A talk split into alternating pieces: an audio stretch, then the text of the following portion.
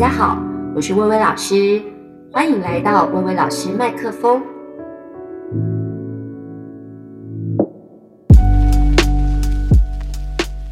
各位听众朋友，新年快乐！新年一到啊，就会呢出现一阵转职潮。好像呢，这个换一个工作就会有新年新气象。那我知道呢，这个频道也有很多听众是社会新鲜人，像我自己呢，这个外甥女啊，不是外孙哦，外甥女，去年年底的时候啊，以听众的角度私讯我，告诉我说呢，哎呀，我们这个节目有一些关于工作的单元，比方说表达力呀、学习力那几集，对刚出社会的她就非常有帮助。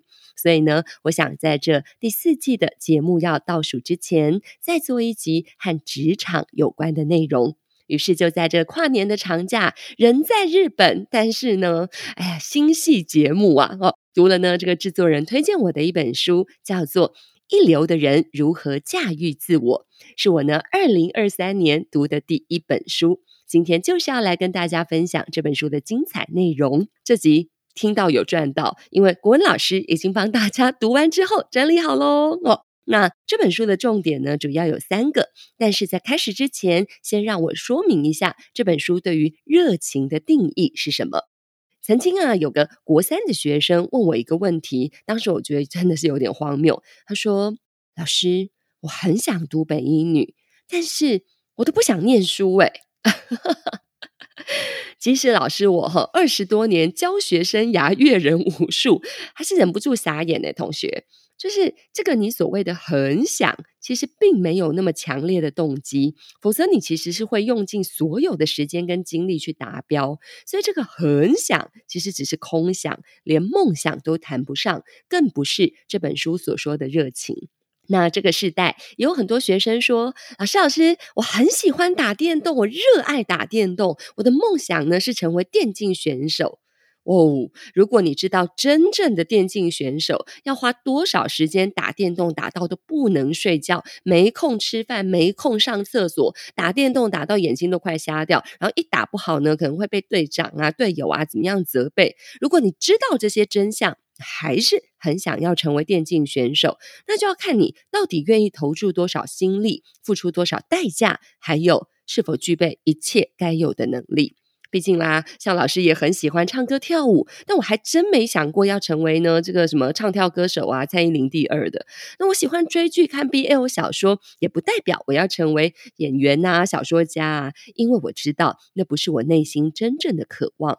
而且最实际的问题就是，我根本没有那个天赋跟条件，所以兴趣并不是这本书所谓的热情。作者解释道，热情呢是从拉丁的字源上面来讲，其实它真正的意思是那个耶稣被钉在十字架上面遭受苦难。慢慢的演变过程，在十八世纪以后，它才成为呢所谓是一种某种追寻啦或行动啊等等。可是它背后呢带有的还是有一种宗教的一个意味，就是有一种殉道式的哦，可以为了这个热情呢哇付出一切的。那现代却常常被强调成生活美好，甚至是有所成就的关键。比方说，我们很常在各种成功人士的演讲，或者是伟人的励志故事听到，他们说：“哦，一定要对做的事情有热情才能成功哦。”其实，包括我自己呢的亲身经验，我也曾经是这么认同的。可是这本书对这个普遍的说法提出了质疑。换句话说，就是热情真的能当饭吃吗？这本书不但要告诉你热情不能当饭吃，而且最好不要把热爱的事直接拿来当做你的工作。那这本书有三大重点，突破了对于热情这个观念的一个盲点，跟大家一起分享。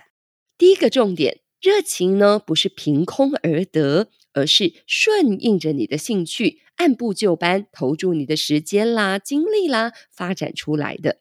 很多人认为热情就是什么？就是哇，像那个谈恋爱的时候一见钟情，或者是像找到那种 soul mate 这种灵魂伴侣一样，要完美契合。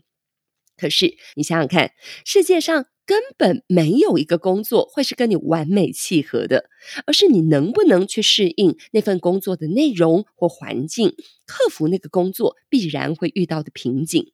契合。根本就是一个假议题啦，会让人忽略潜在的成长空间，并且呢，很容易在遇到困难的时候，就用不适合作为放弃的借口。那这样子吼，就会变成一个下场是什么呢？就是我们台湾人的谚语所说的，叫做“一年换二十四个老板”，吉尼瓦里在细野陶给，然后不断的在换工作。那么作者认为，想要长期延续热情，要满足三个条件。第一个条件是你要能胜任这份工作。如果你觉得你能够胜任一件事，自己稍微花一点心思啊，就可以感觉到哇，我自己进步很快耶。意思就是说，你自己并不觉得难，可是别人却要花双倍力气才能做到的事，这个吼就是你能够胜任它。其实坦白讲，就是有点像天赋当中，呃，你自己的天分里比一般人更适合做的事，这样你就能够延续你的热情。再来第二个条件是自主，这个自主指的是这个热情呢，能不能让你真的是有心主动的去探讨。然后这件事情呢，背后有没有一点你的使命感，你的自己的核心的价值观，看重的价值，是不是能够呢，这个与你相呼应？如果说当初这份工作呢，就是为了赚钱而做，那你就很难想象说这件事情呢是有什么意义可言的，那你就不会有自主性，自动自发，这个很重要。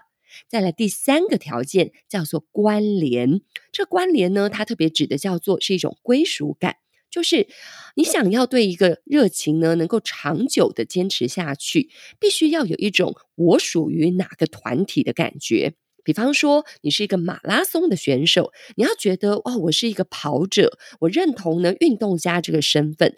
这种认同呢，会让你感受到我并不是孤军奋战。一个人跑很孤单嘛，可是，一群人跟着你跑，你就会有一种呢陪伴的感觉，或者看着别人在往前，你也会觉得啊，我也呢，此时此刻呢，也应该要继续这个努力。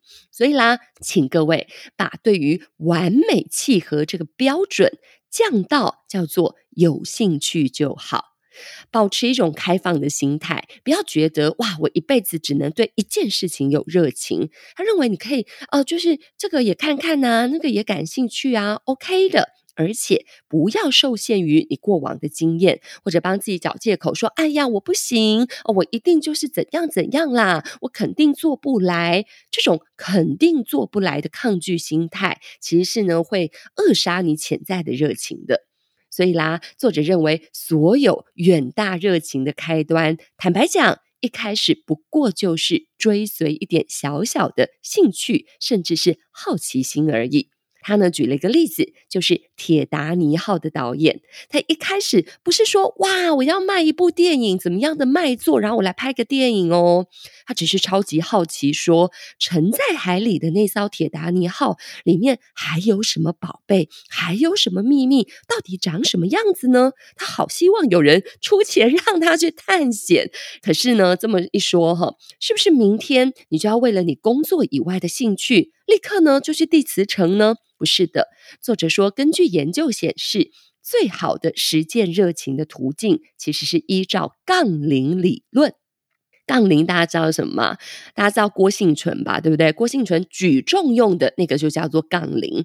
那这杠铃的两端，一端是低风险但是低报酬，是你应该做的事。比方说啦，要维持呢基本的生活的开销，我要有一个固定的收入。哦，这个就是呢应该做的事。另一端是高风险，但是高报酬，却是你非做不可的事。那个就是那个非做不可，是你热情之所在，是你内心声音的呼喊。比方说，哦，你可能是一个律师，可是呢，你就是内心里觉得我好想成为一个诗人哦，我每天都要读诗，我每天都要写诗。这个就是你内心的声音的一个呼喊。那他说，两个并不是不能同时存在的。最好是兼容并蓄，然后才慢慢的减少比较保守的这段的比重，然后慢慢的挪到热情的那一端。不用像呢，现在有很多的励志故事啊，对不对？很多电影啊，对不对？都告诉你说啊，这个哎，女主角啊或男主角怎么辞掉了自己原本做了很久的工作，然后花光所有的积蓄哦，什么跑到哪里去旅行，然后去冒险，然后让自己啊什么置之死地而后生。作者认为这种不成功便成人的态度，最后就是 you know，好，这个下场就不太好。所以呢，我的总结呢，在这个地方呢，想要跟大家分享，就是现代人其实很多人哦，是梦想的巨人，行动的侏儒。意思是说呢，常常呢，我们就是有哎，说我们想怎样，我们要怎样，我们未来如何如何，画了很多给自己的大饼，可是呢，都是一个空中楼阁，都是一个假想。其实我们没有真的呢去付诸很多的行动，所以要抛下一切，全心投入在有热情的事物之前。首先，你要做好各种评估，并且你要学好所有迎向热情的必备技能。不要嘴巴说说，但是什么努力都没有付出，就一头热的要栽进你以为的梦想。其实，光有热情是撑不起一个人的梦想的。再来，第二个。本书的第二个重点，要意识到热情的黑暗面，一个是执迷，另一个是受恐惧驱使。刚刚聊到啊，这个作者对于热情的一个新的定义，那这本书也聊到了关于热情的一些迷思。这本书啊，跟一般人谈热情最大的不同就是这一点了。作者觉得热情其实有可能让人误入歧途。诶，那所谓的呢，两条歧路，两个黑暗面，分别是什么呢？第一个是执迷的热情。追求热情，哈，这个过程看起来是哇快乐的，而且听起来很正当，对不对？可是，一旦把你自己的价值跟难以掌控的事情捆绑在一起的时候，那就完了。比方说呢，你热衷的是那个成果，这个成果是一个外部的成就。比方说，你想要呢，哇，赚到更多钱，想要获得更响亮的名声，想要拥有更多的追随者，更大量的在。各种呢，这个社群媒体上面的暗赞数，其实你的自我价值就会变得很脆弱。最严重的状况就是，当你被拱上神坛的时候，比方说，你看现在有好多好多的网红哦。被拱上这个神坛的时候，你就无法放下身段，接受失败了。最后十之八九，甚至呢，他举了很多不好的例子，转为诈欺犯的，然后甚至呢，有很严重的精神焦虑或者是抑郁的。而且呢，我从这本书才知道，原来呀、啊，我们每个人热衷某一件事，可能只是脑内的多巴胺在作用。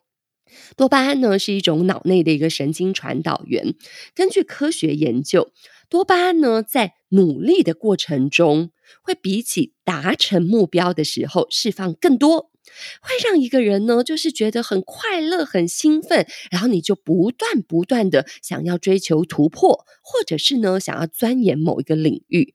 所以了。他呢，提出一个非常不同于传统这个教条式说法的一个科学根据的说法。他说，所谓的恒心，哎，可能不是来自勤勉或者是你的家庭教育或学校教育，而是一种叫做多巴胺成瘾的状况。人呐，越是重复一项活动，就会越渴求多巴胺，尤其呢是能够正向回馈的活动。比方说，运动比赛呢的一个场上的一个竞技，或者呢是这个职场的升迁，还是呢这个情场上觉得很得意，这种呢哇，给你了正向的回馈之后，你就会越渴求这个多巴胺，来让自己更快乐，来让自己更有成就感、更兴奋。这个过程其实跟上瘾两个只有一线之隔。然后再来，有些人天生是对多巴胺不敏感的。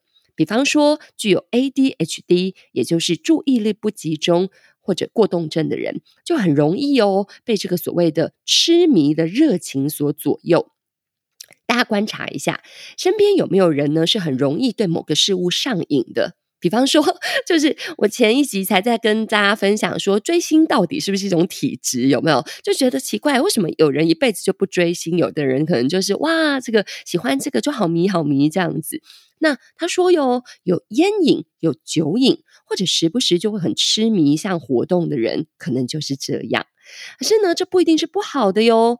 蒙特罗大学呢，这个教授把这个概念应用在一个叫做“防隐于未然”的计划，透过一些心理检测，提早在校园里面给具有这种特质的学生进行咨商跟辅导，把他们呢比较容易成瘾的一个心理质素引导到正向的兴趣上。哦，果然很成功诶。所以呢，作者提出一个结论，我觉得这结论讲得真好，就是成功的人往往是找到了方法去驾驭身心的缺点，甚至把这个缺点转为强项的人。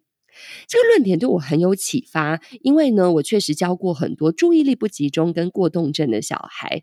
那所有的家长或者是老师们，我们其实是不是应该可以想一想，当我们呢用所谓的注意力不集中、过动症这样的一个词汇去为小孩贴上负面的标签的时候，如果找到这样子的一个方式，好好的给他们正向的引导。说不定这些负面的标签也能够转变为一个超能力呢。再来，第二个热情的黑暗面叫做来自恐惧的热情。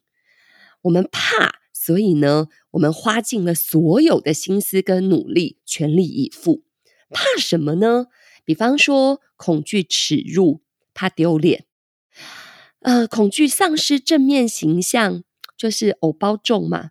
恐惧呢，变化莫测的未来，对于未来呢，充满了不安全感，害怕、恐惧呢，这个重要的他人失望，比如说啊，我不想让我的爸爸妈妈难过啊，我不想让我的这个呃亲人朋友或者是伴侣啊，对我觉得很失望啊，等等等，所以你用尽全力的去做一件事，可是呢，这很可能可以让人得到空前，但是却非常短暂的成功。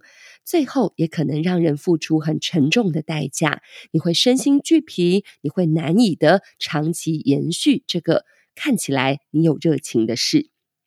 举一个例子，很凶、很严格的教练或是家长，很可能可以训练出看起来成绩很顶尖的孩子，但是长期观察这样的孩子啊，最后往往出现身心方面的问题。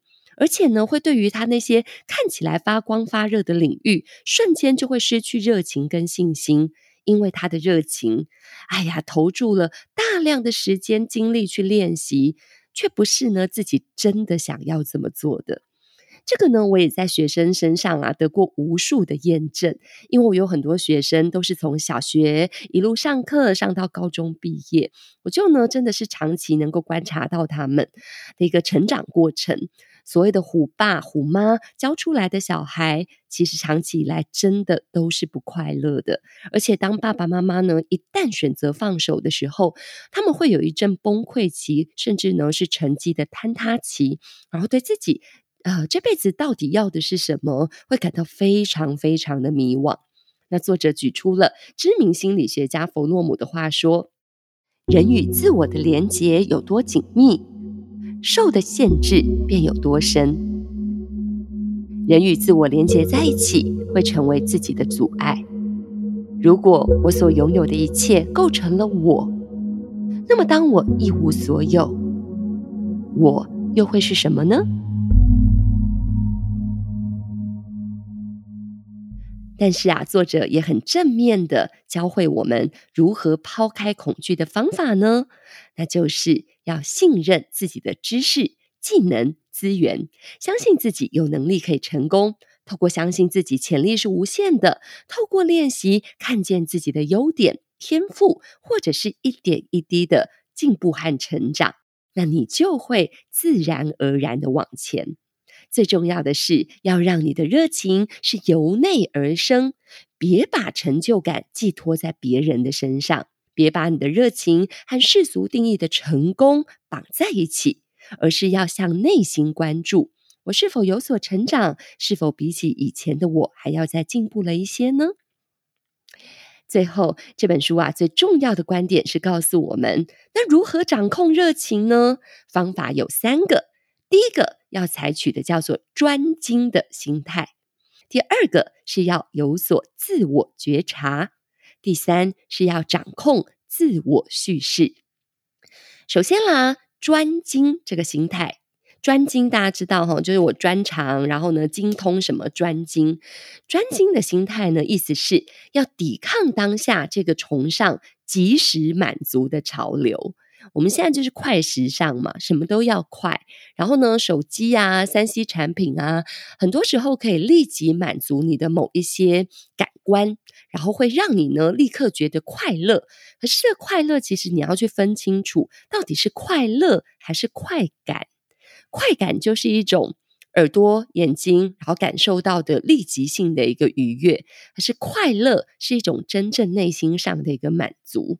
那尤其这个世代，就是有很多很多可以展现自己的方法，那就会很多人啦，纠结在这个按赞数、哦订阅的人数有多少、转贴的次数等等。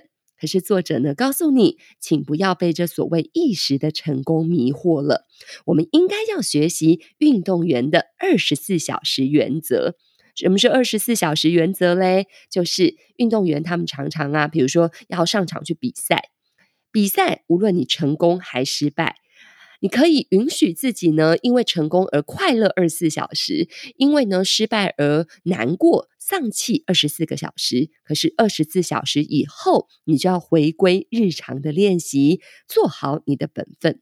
回归本分这个观念和行动，有助于我们不要把成功和失败看得这么的严重。那作者呢，举出一个奥运的游泳项目选手，他在得了金牌之后，吼，所有人去庆功哦，可是他反而留在了泳池里面，然后对自己今天的表现进行反省、进行复盘，因为金牌不是他的终点，追求自我的成长进步才是他的目标。这个啊，就是作者强调的内在驱动力。热情不应该被外在的成果和认可所牵制，而是要深化成你的核心价值观。而且呢，我觉得这本书让我特别有共鸣的是以下这句话，叫做“我们能控制的是过程，而不是结果”。那专注于过程代表的意思是什么呢？代表的是要将目标拆成一个一个的环节，然后将所有的心力。集中在每个环节上。当你呢聚焦在这个过程中，那每天你就会有机会获得一个小小的成果。这些成果能够帮助冲劲历久不衰。简单来讲，比方说你要减肥，哈哈哈你说呢，我的目标是要减十公斤。那各位，你看着那十公斤，你就觉得好遥远。可是呢，你想着说，哦，我每天要能够消耗的卡路里。大于吃进来的卡路里，只要呢这个稍微多一百卡就好。然后每天每天，你只要完成这个一百卡一百卡，把它切成很多小目标的时候，你就觉得耶，我今天成功了，耶，我明天又成功了。这样子呢，其实你才有办法呢，有这个动力持续下去。否则，就是那个马拉松比赛看不到终点的时候，你就会觉得说啊，我放弃好了，是不是？哦，所以如此一来呢，即使目标很长远，或者当你遭遇挫折的时候，能够心怀当下。这个部分哈，我自己真的太有共鸣了。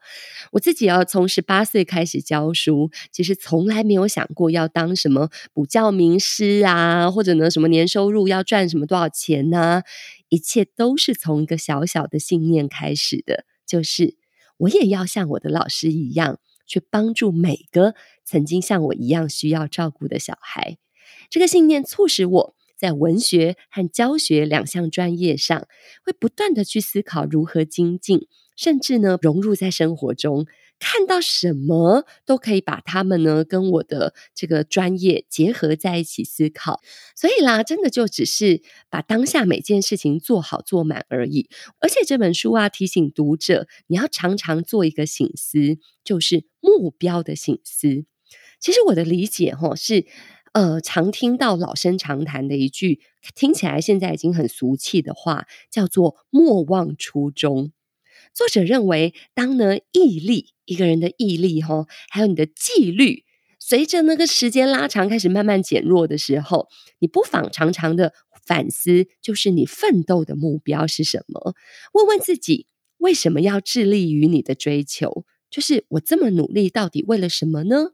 我有没有真的把持住，就是我当初的起心动念呢？这正是啊，我在教育岗位工作二十多年，能够持续不断的原因。就是我常常会回头问自己说：我有好好照顾到学生了吗？我有好好的帮助到学生了吗？我的言行让学生有感受到我的关爱了吗？那我也发现，其实呢，不要把焦点都放在自己的身上，不要把焦点都放在这件事跟我能不能成功，把它连接在一起。你要更专注在每个当下，就是把事情做好做满。而且呢，我很喜欢达赖喇嘛曾经说过的一句话：你担心的事如果没有发生，那你就是白担心了。再来。作者呢认为，与其追求生活的平衡，热情洋溢的人，你应该要花所有的心力来做的事情，不是去追求生活平衡，而是要追求自我觉察，才能够掌控热情，而不是被热情呢所控制。自我觉察就是一种可以评估呢自身热情的能力，让我们可以选择说，我现在一头热的事情，真的。值得再做下去吗？是不是该要有一个停损点，要及时抽身了呢？还是我应该要选择更进一步，投注更多的心力呀、甚至是金钱，在我有热情的地方呢？那作者提供一个很有趣的觉察方式，叫做自我抽离。这个自我抽离什么意思呢？就是很久之前呢，我们在节目跟大家分享过这个印度哲人所说的话，就是一个观念，叫做把自己当别人。什么意思？他的建议很具体，他说：“请你想象，你是在对你的朋友给出建议，或者是用第三人称思考跟写日记，这样你就可以把呢比较情感的、比较感性的那一面给排除，然后更审慎的思考。甚至哦，你可以定期的设想自己是另外一个人，比如说我是薇薇，我想象呢，哦，薇薇是一个我的学生，那薇薇现在呢感觉到人生很困惑。”就是他持续了呢二十几年的工作，是不是呢？到了该要退休的时候，哎，我的学生怎么那么老？好啦，那我会对这个学生说什么？我会怎么给他做出评估跟建议？那这个方法呢，我自己也很想试试看，我觉得非常有趣。那再来呢，我觉得很有启发的是他提出的轨道视角跟鸟瞰效应，听起来这名词很难，对不对？没有，其实很简单，就是想象呢，从这个外太空看地球，就会突然呢，让我们感觉自己变得非常非常的渺小。这种感觉呢，会让人产生一种敬畏的态度。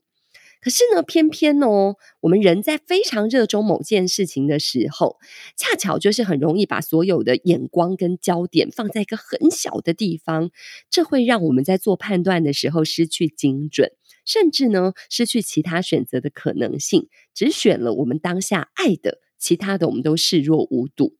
可是敬畏。真的就是尊敬的敬，然后这个畏惧的畏，意思是呢，能够感受到超脱世人所知的天地的庞然存在。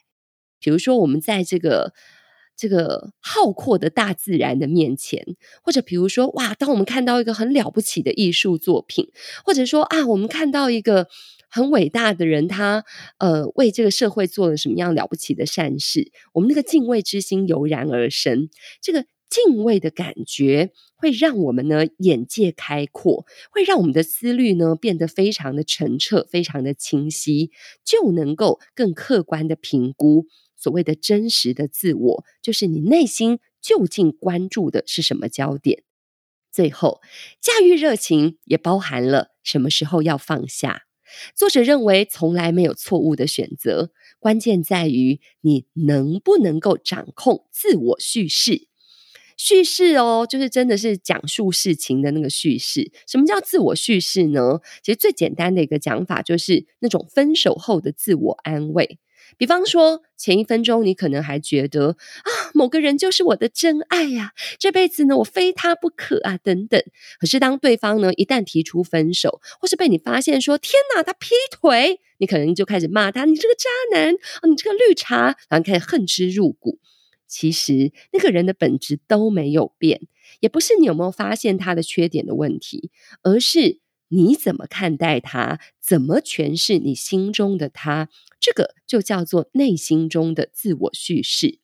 作者发现呢，能够放下旧有的热情，迈向新目标，而且呢，后来大有斩获的人，他们都有一个共同点，就是掌控了自我的人生叙事。比方说呢，有一些运动的顶尖选手退休，或者是达到呢人生的巅峰，他们内在叙事就是啊，我一辈子只会做这个啦，一旦没有更高的目标可以追求啊，我就没有价值了。这样的人吼，当他失去目标之后，很可能会走向呢一些酗酒啊、嗑药啊，甚至严重忧郁的一个情况。比方说，非常非常有名的美国游泳健将，外号呢“飞鱼”的菲尔普斯就是如此。可是转换跑道到别的领域，而且后来呢也很成功的人，他们的自我叙事却可能是。哎，我在某个运动领域培养的不是只有技能哦，还有我的毅力，还有我的恒心，还有我全力以赴的态度。所以我呢，做任何工作，我一定都能够胜任的。作者认为，只要内在叙事一变，人就会跟着改变。比方说，我刚刚举例的那个菲尔普斯，如果他一直想的是啊，我的人生拥有的全部就是游泳了，那当他在奥运场上缔造了八面金牌的惊人纪录的时候，他就开始担心我走下坡了。然后想要急流勇退，可是又不知道自己还能做什么，这样呢就会陷入很深的焦虑啦、忧郁啦、低潮啦等等等。可是他忽略了自己除了游泳的天分，他还有许多许多美好的运动员的特质和游泳选手以外的身份。他是人家的小孩，他是人家的先生，他是人家的父亲。改变内在叙事，其实很像我们平常讲的转念。可是我觉得更加的具体，而且更加的深刻。总结一下，我的解读是：这本书认为，如果你是一个低热情、高能力的人，不要放过任何热情萌芽的机会。对有兴趣的事情，要采取开放的态度去尝试看看。如果你是高热情、低能力的人，先学习你有兴趣的事，它的相关知识以及相关的能力。再从各方面评估清楚，然后慢慢的将生活重心移到这个热情，不要一下子就什么倾家荡产呢，抛妻弃子的去追随你的热情。那相反的，如果你是高热情、高能力的人，也就是这本书定义的一流的人，你就要学习如何驾驭你的热情，而不是被你的热情掌控，一头热却三分钟热度，三分钟热度不是最可怕的。而是一万分钟的热度，你在这个领域当中呢，没完没了，可是你却不知道如何优雅转身，然后华丽的下台。那整本书呢，对这方面其实谈论的最多。至于对什么事情都没有热情、都不感兴趣的人，如何挖掘热情、燃烧你的热情啊，就不是这本书主要要讨论的。可是我对这样子的朋友们。个人的建议是，just do it，做就对了。那最后跟大家分享这本书当中我最有感的一句话是：视目标为历程，视历程为目标。意思是说呢，目标啊是指引而非目的，是方向而非目的地。过程呢，则使人永远的心怀当下。我们只要专注在那个过程当中，把过程就当做是我们人生的目标，然后不要去操心说我们是不是能够做到最好，也不要呢，你知道把目标都锁在那些世俗定义的成功，我要有名，我要成为什么职位的人，我要呢被别人看见，转移到呢能够提升自我。我是不是在追寻梦想的过程当中更坚强了、更和善了、更睿智了等等？如此一来，你所追求的焦点就会从所做的那件事变成呢自己本身，这样就等于是和热情建立了终身的关系。管理热情跟管理时间同等的重要。管理热情最好的方式就是倾听我们内心的声音，全心投入自己的生命，全神贯注在每一个当下。祝福大家，今天的薇薇老师麦克风和您说再见。